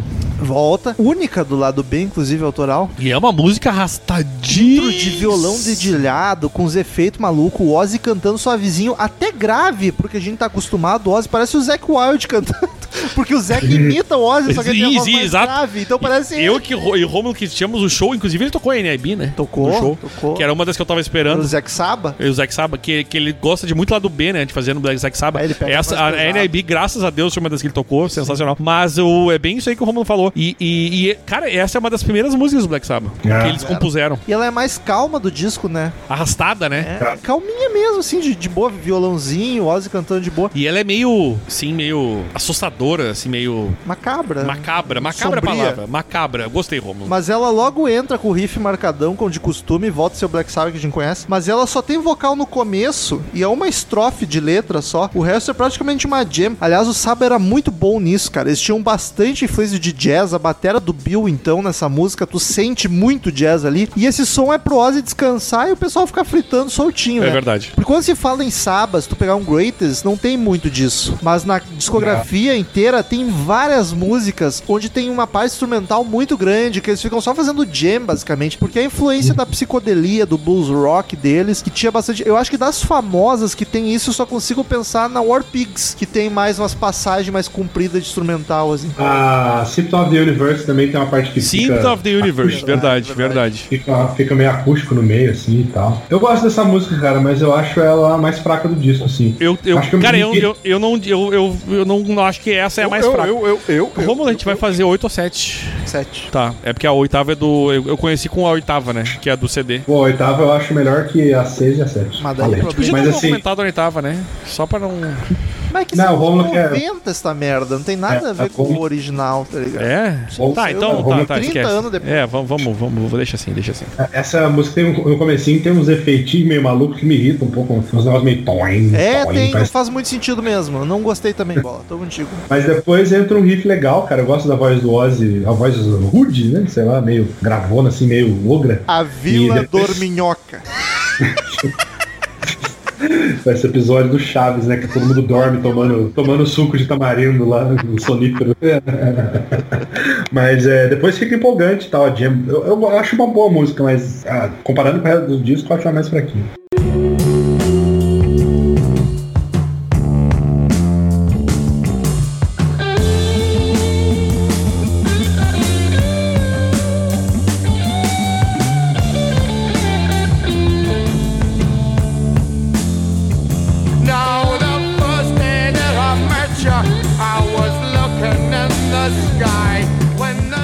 Sétima e última canção, Warning. Intro com o baixo bochechudão. É Ah, mas essa música, é, cara, 10 minutos. Eles velho. ligaram o baixo do Geezer em NIB só, antes estava desligar e aí ficou. Cara, o vocal do Ozzy entra logo na música e a melodia é bem gostosinha, apesar de ser aquele lance de sempre em cima do riff. Acho muito bacana mesmo assim. Música mais longa do álbum, 10 minutos e não precisava mesmo, porque aquele lance de jam É. infinita. E a É. letra, a menos que tenha algo que eu não peguei, é simplesmente uma letra de amor.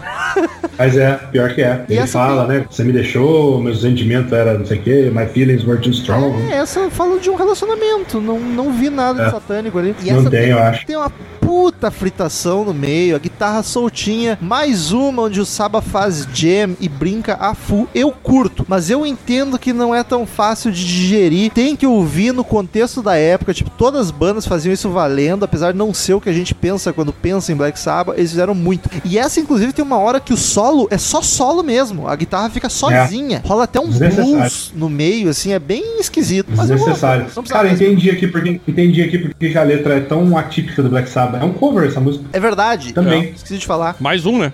Isso, É, do- The Island Dumper Retali Isso. Retaliation. O Island. Dumber é um batera classicaço do rock, que a última vez que a gente falou dele foi no podcast de Journey. Ele tocou nos É. primeiros 4, 5 discos do Journey. É um batera que já tocou com todo mundo, ele é muito foda. E imagina ser um batera que tocou com o Journey e o Saba no primeiro disco É. fez cover teu Fez um de cover que ninguém sua. sabia quem era, na real, né? Aleatório pra caralho. Mas, cara, 10 minutos de música eu achei bem desnecessário. Ah, é, é. É, Me cara, cansou de um jeito. Eu, eu, eu aí, bola, eu, eu colocaria essa até como pior porque me cansou. Podia ser uns 5 minutos. Pode Então, me cansou essa música. Não é que ela é ruim, mas me cansou. O problema pra mim é que eu, pra mim é uma frustração, porque a parte cantada dela eu acho muito boa, cara. A- o jeito que o Ozzy canta, meio tristão, assim. Só que aí ela se estende, puta, para tudo pra guitarra solar sozinha. Isso aí pode até ser bacana em show, mas no disco de estúdio, cara, puta, não precisava, Pois né? é, Se ela- eu- o que o Romulo falou. Exato, cara. Se ela fosse metade do tempo, eu ia achar ela uma baita música boa, melhor que a Sleeping Village. Eu ainda acho ela melhor que a Sleeping Village, apesar dos 10 minutos, mas me perde um pouco quando entra nessas jam loucas aí. Mas então, queridos ouvintes, como de costume em todo podcast de disco, cada um dos podcasters presente dá uma nota de 0 a 10 caveirinhas do Crazy Metal Mind pro álbum. No final a gente soma e divide pra ver a média que o site deu para o disco. Começa sempre com o mais suspeito. Eu não sei quem é o mais suspeito de Black Sabbath aqui. Acho que. Cara, pois é, eu eu, acho que eu diria que é tu.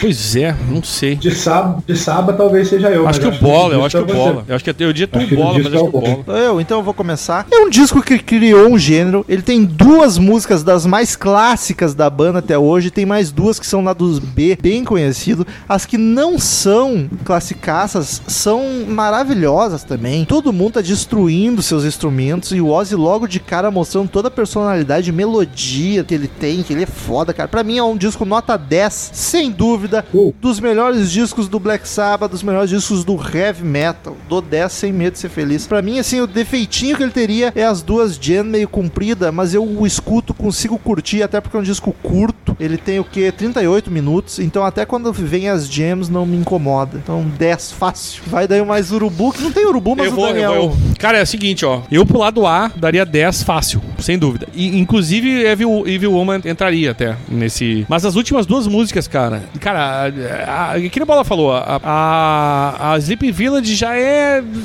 arrastada. Aí tem a Warning que é cansativa pra caralho. Eu vou dar 8,5, velho. 8,5. Olha. Eu daria 10 pro lado A e eu daria ali uns, vamos dizer, uns 7 pro lado B. Então, vou fazer uma média dos dois lados. Primeira, pela primeira vez eu tô fazendo essa maluquice. Vou dar 8,5. Eu também é uma nota boa. Pensando E no, dou no 7 Rio. porque Evil Woman é tão boa que, que elevou a nota ali. Que é boa essa música. Que maravilha. É Ela é tão boa que tinha que estar lá do A.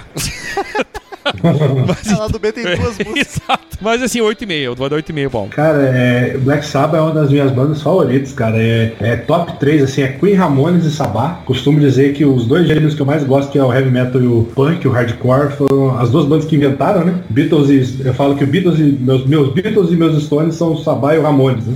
Até rimo. É, então, cara, puta, é foda demais esse disco. É disco icônico, o disco mais importante da história do metal. Eu, assim como o Daniel, até a faixa 5 ali, eu acho, acho um disco perfeito. Ele dá uma caidinha no final, mas é uma caidinha de leve, assim, que não me incomoda tanto. Então eu vou dar, cara, 9,7.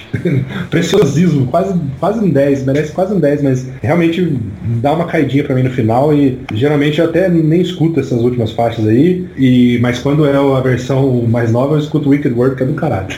Quero dizer que eu concordo com essas críticas de vocês para as duas últimas, são meio xaropinha. Só que pra mim o contexto todo faz tudo valer a pena. O contexto da época de ser o primeiro disco, de criar É. um gênero e de ser todo ele redondinho com o nome da banda, capa do álbum, o, a contracapa, ele é todo tão fechadinho, todo tão redondinho pra ser o primeiro disco de uma banda e pra mim isso acaba contando mais, eu dou 10. Enfim, Você, você falando assim quase me, me leva na emoção pra dar 10, mas eu vou manter aqui meus 3 décimos aqui. O disco termina com no- média 9,4. Tá maravilhoso. Por curiosidade. Romulo, Posso, posso dar uma, posso dar uma recomendação antes Por ouvintes? favor, por favor. Cara, o DVD The End, que foi lançado lá, quando a última turnê da banda, tem uns extras, cara, que eu vi no YouTube uma vez, fui até procurar hoje pra ver de novo. É, mas tinha filmado. Eles no estúdio tocando várias músicas que eles não costumam tocar ao vivo, mais que o Ozzy não aguenta, né? Mas todo mundo sabe que os Black Sabbath toca as mesmas 12 músicas sempre, né? Cara, e, é- e essa sessão de estúdio tem Changes, tem essa Wicked World que eu gosto,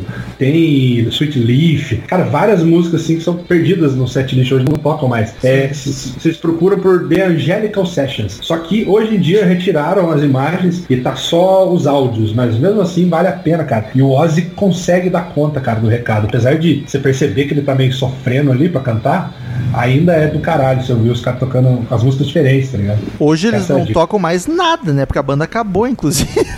se aposentaram. É verdade. só o Ozzy insistindo É verdade. e não sei até onde vai também. É verdade, tristeza. Mas, por curiosidade, vamos dar as notas. Os, É, por favor, vamos lá. os dois primeiros discos que a gente gravou foram antes da gente dar nota no episódio. Então eu e o Daniel só, só nós dois demos notas posterior. Depois da gravação a gente deu nota. O Black Sabbath Paranoid é um desses, ficou com 9,1, ficou abaixo de hoje. Não sei como, com eu e tu só dando nota, a gente tava louco. O Born Again também, ficou com 7,5, só comigo com o Daniel dando nota. Depois disso já era a nota nos episódios, que aí tá gravado lá pra quem quiser conferir. O volume 4 ficou com 8,1, o Black Sabbath, o 13, ficou com 8 e o The Humanizer com 7,1. Então esse é o disco até agora do Sabbath com a nota mais alta, 9,4. Não tem paranoide. Tem, é o primeiro. Não, para. é, Quanto é que deu? E eu e tu gravamos. Ah, tá, não, mas é. É que daí. É, Foi anterior, foi 9,1. Não sei Sim. como que a gente deu isso só. é não, é que eu, eu. Pra mim foi maior, né? Não do que o que eu sei. dei hoje. Não sei, não lembro que nota tu deu na época. Não, foi maior. Foi maior que 8,5. É, eu também acho que foi. Pra mim, sem é dúvida. A minha nota, sem dúvida, foi maior que a que eu que eu dei hoje. Eu não sei como é que foi o, a- o resto das notas. Mas enfim, vamos pros e-mails.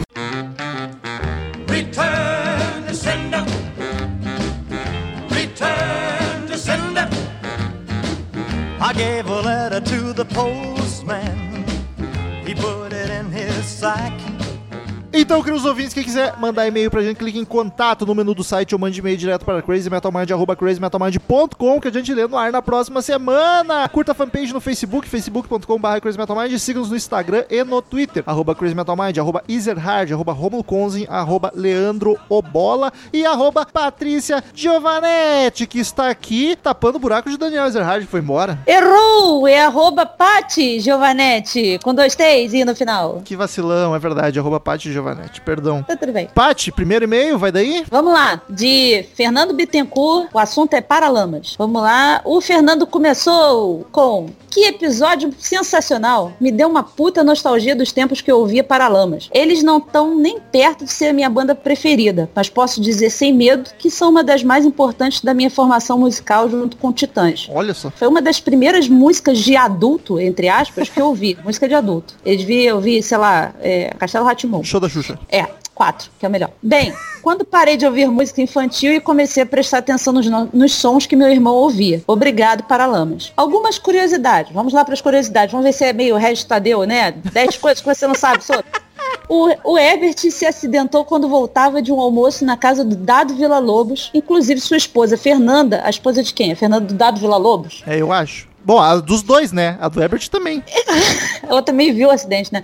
É, inclusive, sua esposa Fernanda viu quando o Tralev caiu. Ele perdeu massa encefálica e muita gente não tem noção do milagre. O tecladista João Fera, que acompanha a banda desde 1987, foi convidado várias vezes para integrar oficialmente a banda, mas sempre recusou. Ele diz que a banda é um tripé e nada pode mudar isso. Tem que ter culhão para recusar fazer parte de uma das bandas mais importantes do rock nacional. É. Ou o cara não quer, sei lá, dar merda e não quer ser processado, não quer dividir Não quer, não quer carteira assinada. É, tá, as pessoas precisam ser livres também, fazer o que quiser. Recomendo o documentário Ebert de Perto, de 2008. 2008? Ali, ali trata de toda a história da banda e a retomada depois do acidente. É emocionante. Ali a gente vê claramente que só a amizade e o amor pela música é capaz de manter uma banda nativa depois de tanta coisa ter acontecido. Assistam na locadora do Paulo Coelho. O Rei Nananá é um excelente disco. Discordo de todos vocês que, que dizem o contrário. Manda mais rock nacional que meu espírito saudosista agradece. O Bandeira é foda. Mandaremos. Ele, ele é foda mesmo. Valeu por mais um episódio foda. O CMM tá cada vez melhor. Abraço. Abraço, Que Fernando. lindo, que lindo. Que é de Florianópolis, Santa Catarina. Lá no finzinho ele botou a cidade. Próximo e-mail de Júlio Luz Flores. Assunto Sonho Maluco. Cara, eu achei tão gostoso esse episódio do Sonho Maluco. Me diverti. Quero fazer um. Me chama pra fazer. Vai Com ser lindo. Com certeza. Mais sonhos malucos. Fala, Crazy Metal Minders. Sou Júlio Luz Flores e moro em Parobé. Descobri o podcast no começo de 2020. Olha, recente pra caralho. Estou maratonando os episódios antigos. Já escutei mais de 130 intercalando com os episódios atuais. Caralho, mano, tá só ouvindo a gente. Minha banda favorita é o Kiss e um sonho maluco seria ver todos os integrantes que já passaram pela banda tocando Rock and Roll All Night no último show dessa turnê, tal qual o Manowar fez no passado. Reunir Gene Simmons, Paul Stanley, Ace Frehley, Tommy Tyler, Bruce Kulick, Vinnie Vincent, Peter Chris e Eric Singer seria muito fodástico. Abraço metal Spartacus e vida longa ao podcast. E fazer a reunião do Poistanley com a voz dele. Isso aí ia ser É, é. massa também. Nenhum desses aqui tá morto, não, né? Só pra saber. Não, é só os vivos, mas o. Puta, o Não Kiss- tem um Eric que morreu? Tem o Eric Carr, mas ele não listou daí. Ah, não, tá. Eu só queria saber se não era o Eric aqui. É, os, teve dois Eric que bateram no Kiss pra confundir a galera. Mas o Kiss é muito, muito ego, muita briga pra fazer um negócio bonito desse. Impossível. Nem, nem toda banda é um Halloween. É muita peruca pra pôr coração, né, cara? É verdade. Vai daí, Paty, meio curtíssimo. Renan Rocha, sonho maluco. Olá, galera. Eu sou o Renan do Rio. Oi, Renan. Oi, Ele é Renan. do meu conterrâneo. E só queria agradecer pelas ótimas risadas que vocês me proporcionam em meio ao puta dia ruim que eu estava tendo. Que bonito. É, tá todo mundo tendo, Renan. Tamo junto. Adoro o podcast e continue sempre. É, vamos tentar continuar o máximo que puder. Logo mais pretendo me tornar o padrinho do podcast também. No mais é isso, valeu. Por favor, se torne, Renan. Se torne. É, Renan, dois realzinho. Vai lá. PS, você não será esquecido, Bola. Pra mim, você é o melhor podcaster. Olha aí. Leandro Bola fazendo escola de ídolos. Vai enchendo essa bola pra te ver onde ele vai parar. Estourar. É a bola do Kiko que estoura. Próximo vez de Ricardo Dias, assunto saudações. Saudações, Daniel e Rômulo. Me chamo Ricardo, sou de Fortaleza. Venho aqui expressar toda a minha admiração pelo trabalho de vocês. Descobri o CMM recentemente, já se tornou de longe meu podcast favorito. Que, que emoção ler isso. Além de ser um ótimo informativo, é muito engraçado pelas tiradas do Daniel, que tem um pouco de cea, cearensidade no humor. Puta cara engraçado. Dicas, dicas de jogo na milhar. 5412, kkk, um abraço. Cara, o jogo do bicho é, é crime. Eu acho. Não, cara. Eu, cara, eu acho que isso foi uma afronta ao humor cearense, na boa. É, Chico Anísio tá rodando no túmulo agora, com as piadas do Daniel, tem um, um teor de cearensidade, coitado, cara. Vai daí, Paty, o único e-mail de menina dessa semana. É da Rafaela Silva com assunto ainda na maratona, hashtag FCMM, caso eu tenha esquecido, que significa família Crazy Metal Mind. Hashtag referências. Eu tinha esquecido. Muito obrigado por recordar. Então, a Rafaela falou, Olá pessoas! Oi! Oi. É a Rafaela do Rio de Janeiro, Nova Iguaçu, conterrânea do Chagas. Olha os carioca, tudo, tudo mandando meio. Permaneço na maratona e estou no episódio 88, Batalha de Vocalistas. Sério que vai acabar a conversa de salão? Tô chateada. Não sei se já não acabou, hein? No 88 acho que já acabou. É, ela falou, tô chateada. Lê esse com a voz do Cid, tô viciada em fazer isso. Vai, Cid- vai Ó, Imagina a hora que chegar o Rick Robbie. Cid tá na praia, é verdade. Com certeza devem ter mudado muita coisa desde que comecei a maratona até onde vocês estão no momento. Olha, mas mudou. Mudou coisa, Rafael, que você nem imagina. Você nem deve saber quem sou eu. No 88 você não sabe quem sou eu. É verdade, não sabe. Puta, não sabe que Tô é aqui me gente. comunicando com você como se fosse minha amiga. Tudo bem. Muito bom. Muitas pessoas que faziam parte do pessoal fixo devem ter saído. Saíram, saudade Cassiano, volta. Saíram não só do podcast. É, da vida também. É. Fazer o quê? Mentira, não saiu do podcast, só não, não voltou a gravar ainda, mas É, tá lá. aí. Convidada tá sendo. É, hashtag é, indireto. Muitas pessoas que faziam parte do pessoal fixo devem ter saído. Ainda tô na fase Cid Moreira, Dercy e Silvio Santos. Nossa, é, vai, vai passar. Enfim, eu não estou ouvindo nada fora de ordem. Só ouvi a parte dos e-mails do último episódio que postaram para ver se vocês leriam. E fiquei feliz de ver que isso aconteceu. Eu acho A gente lê tudo, cara. Eu acho bonita a pessoa regrada, que vai ouvindo na ordem certinho. Eu não conseguiria, acho bacana. Eu, você falar, eu, talvez não tenha nem ouvido os 10 primeiros, cara, porque eu não consegui. Eu não, Botava lá não, não perde nada. Ah, não. Por isso que eu tô aqui. Sim, é o primeiro show que vou na vida, referente à Lacuna Coil que ela falou no último e-mail dela do episódio anterior. Porque sempre fui de ficar em casa. Meu noivo que está me fazendo desbravar os lugares. Olha O nome dele é Robson e tá sempre participando pelo Facebook. Um abraço pro Robson. Faz a Rafaela sair mais de casa. Ela precisa desbravar o mundo. Abraço, Robson. Liga pra mim quando ela estiver em casa. É, Cristina, senta aí. Ela não vai entender, né? Ela tá lá no 80, ela vai ouvir É. isso aqui. Então, Rafaela, a Cristina é prima do Rômulo e ela tá dando uma saudação pro Robson. Só isso. Nada demais. Só falou pra ligar assim, pra dizer um oi. É profissional o contato. Faça um podcast falando sobre bandas com vocalistas mulheres. Por favor, se não for pedir muito. Me identifico porque também sou vocalista. Uma das minhas inspirações são a Cheryl, do Enfim Temptation, Emily, do Evanescence e Taja Turunen. Então, é, Rafaela, a gente tem Batalha de Vocalistas Femininas, a gente tem episódio de Nightwish, que a Tarja tá lá, é, a gente tem o que mais? Tem o No Doubt, tem Heart, Mulheres tem no Rock. Mulheres no Rock, tem bastante coisa sobre mulheres aí. É, tem umas coisas perdidas, assim, não tem nenhum especificamente bandas como vocalistas mulheres, mas tem umas coisas perdidas que tu vai encontrar. É, só o batalhista de vocalistas mulheres mesmo que é específico, digamos Eu assim. nem lembrava que tinha. É, foi, foi comigo, foi um segundo que eu, que eu gravei. Ô, louco. Enfim, vou ficando por aqui, meu e-mail já está gigante. Continue com um maravilhoso trabalho e até a próxima. Até, Rafael. Ah. E ouve logo os novos. É, próximo meio-dia, Dilson Nascimento, que mandou dois, vou emendar. Sonho maluco. Cara, que episódio pica! Eu queria sugerir, sugerir batalhas, mas sugeri um lugar errado. Quando a gente for fazer, a gente vai pedir sugestões em algum lugar. Essas aqui eu vou ler agora, vão se esquecer no tempo, se perder no tempo. Roger contra Lobão, eles iam ser brother. Pete contra Rita Lee, porque elas brigariam. De Ferreiro contra o Lucas da Fresno, segundo Chagas, uma coisa não tem nada a ver com outra. Teddy Corrêa contra Humberto Gessinger, Teddy perde fácil. Artista que eu gostaria de reviver seria o Chorão, apesar de um drogado fudido, definiu metade dos roqueiros do mundo. Ele foi o artista da minha infância e adolescência, tenho 30 anos. E eu não fui em nenhum show dele, uma puta frustração que carrego, porque a presença de palco dele, pelo que vi nos shows da TV, era absurda. É fácil ter presença de palco quando tu tá em cima de um Andando de skate. O, ca- o cara bota o skate e fica de um lado pro outro, realmente, tá presente no palco, em todos os lugares. Longa vida, o cara vai de uma ponta a outra com uma remada, né? Eu, Vida o, longa, Axel, o Axel pelo menos corria, né? É. vida, longa o CMN. Se fizerem um salchipão, me chamem que eu levo o fardinho de polar Adilson Nascimento de Porto Alegre. Cara, oferecendo polar, tu não vai ser convidado pra que, churrasco, que é salchipão? É pão com, salchi com salchichão. Salchipão, olha só. É, com, com polar não dá, cara. Traz, sei lá, uma Kaiser pelo menos. Que aqui no sul Ai, não é tão ruim como falam aí pra cima. Então talvez essa. É horrível. É, aqui não é tão ruim. E o Adilson da sequência com 444 System of a Down Toxicity. Boas gurizada medonha. System foi a primeira banda que eu achei com mais de cinco músicas boas e um álbum. Caralho, mano, escutou quantas bandas no mundo? Eu fiquei chocado com essa Duas. informação. Uma delas foi o, O System. E a outra foi a do Chorão, o Charlie Brown. Verdade, as duas únicas. Porra, tem muito. Porra, só no CM que a gente já gravou. Graças a eles, eu subi a régua em relação ao gosto musical e passei a ser mais exigente. Porra, se, caralho, se tu Porra, não conhece disco com mais de cinco músicas boas, tu é o cara mais exigente do mundo. Eu te Ah, listo de só. cabeça uns 18. Subir a régua do Charlie Brown pro System, realmente, subiu a régua, pô. Por isso ouço pouca coisa hoje em dia, porque é difícil achar banda com mais de cinco músicas boas. Que Meu isso, Deus. cara. Isso é muito absurdo, cara. Caralho, eu tô... maluco, e vai lá no, no- olha só, Adilson, entra lá no Spotify, tem lá as cinco músicas mais tocadas de cada artista. Você pega qualquer artista, vai ter cinco músicas boas do rock, digamos assim. Bota lá Pink Floyd, vai ter cinco músicas boas. Vai ter lá no Pearl Jam, vai ter 20 músicas boas. Então assim, Eu achei sacanagem o Pink Floyd falar só cinco e o Pink Floyd, mas tudo bem. é porque cinco são em dobro, porque Shine and Crazy Diamond leva, sei lá, três do Pearl Jam. E tem duas partes, né? Já conta como um. Exatamente. Então, assim, para com essa coisa de.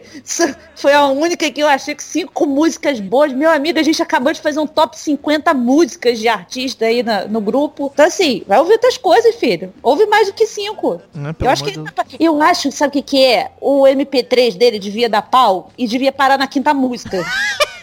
Só pode, não faz sentido nenhum. Aí ele fala assim, não tem mais, só tem cinco. Não tem mais. Acabou, banda merda. O vocal do Sérgio é absurdo, os projetos solo dele são incríveis. Eu sou muito pirado em backing vocal, é algo que eu observo bastante quando ouço música. O Darren sabe tanto ser o protagonista quanto o coadjuvante. Eu sou muito paga-pau desses caras. Ainda não achei CD ruim do System. Pô, se tu não achou CD ruim do System, já são o que? O System tem quantos discos? Cinco? Já são cinco discos com mais de cinco músicas boas? Não, mas ele tá falando exatamente isso. É que que é só o o System tem. É só o System que tem mais de cinco músicas boas, É assim. bom. E em todos eles eu estourei os fones de ouvido de tanto ouvir no talo. É por isso, estourou os fones, não pôde ouvir outras bandas.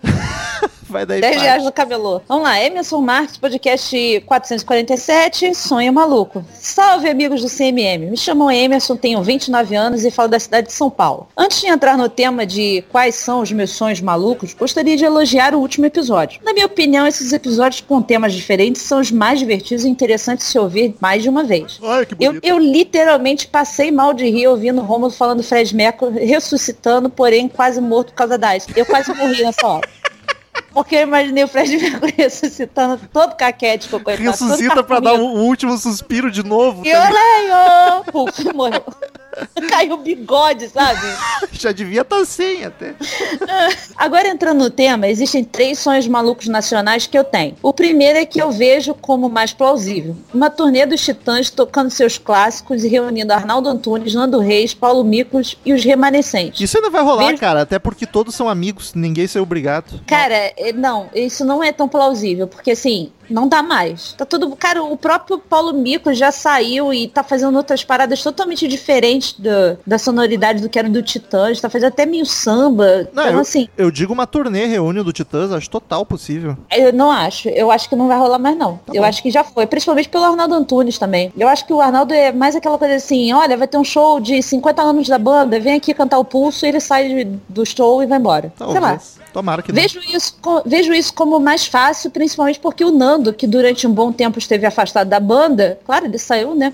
Voltou a um olhar saudosista sobre essa época. Cara, ele- todos eles vão ter um olhar saudosista porque foi a melhor época da vida deles. E ninguém É. brigou. Eles estão super de boa, não tem briga. É, aliás, tá de... desculpa, Titãs, mas tá deprimente esse trio. Tá Não- horrível, tá horrível, Titãs. ah, outro sonho nacional que tenho e vejo como muito difícil seria um show dos Mutantes com Arnaldo Batista, Rita Lee e Sérgio Dias. Todos estão vivos, porém é mais fácil o Sepultura, se- o Sepultura reunido que os Mutantes. Cara, os mutantes estão tudo morrendo, cara. Rita Lee tá velhaça. Coitado do Arnaldo Batista, gente, ele só tem dente.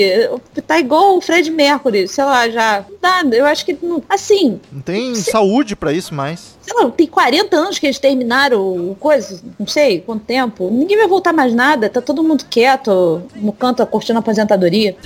e por fim, outro sonho que considero muito difícil seria uma reunião da formação clássica dos secos e molhados. Aí realmente o negócio ficou. É sonho puxado. maluco mesmo. É. Esses caras estão tudo mais, pé na cova já. É, cara, sem mais, agradeço a atenção e deixo meu obrigado por fazerem parte da minha vida há pelo menos cinco anos. Que, bonito. Que lindo. Que Pode lindo. virar padrinho, Emerson, se não for. Assim, a gente não liga, mas fica à vontade. Queridos ouvintes, muito obrigado pela companhia maravilhosa de todos vocês. Até semana que vem em outro podcast sensacional e tchau! Tchau! Estamos encerrando. Obrigado pela presença de todos e no próximo tem muito mais.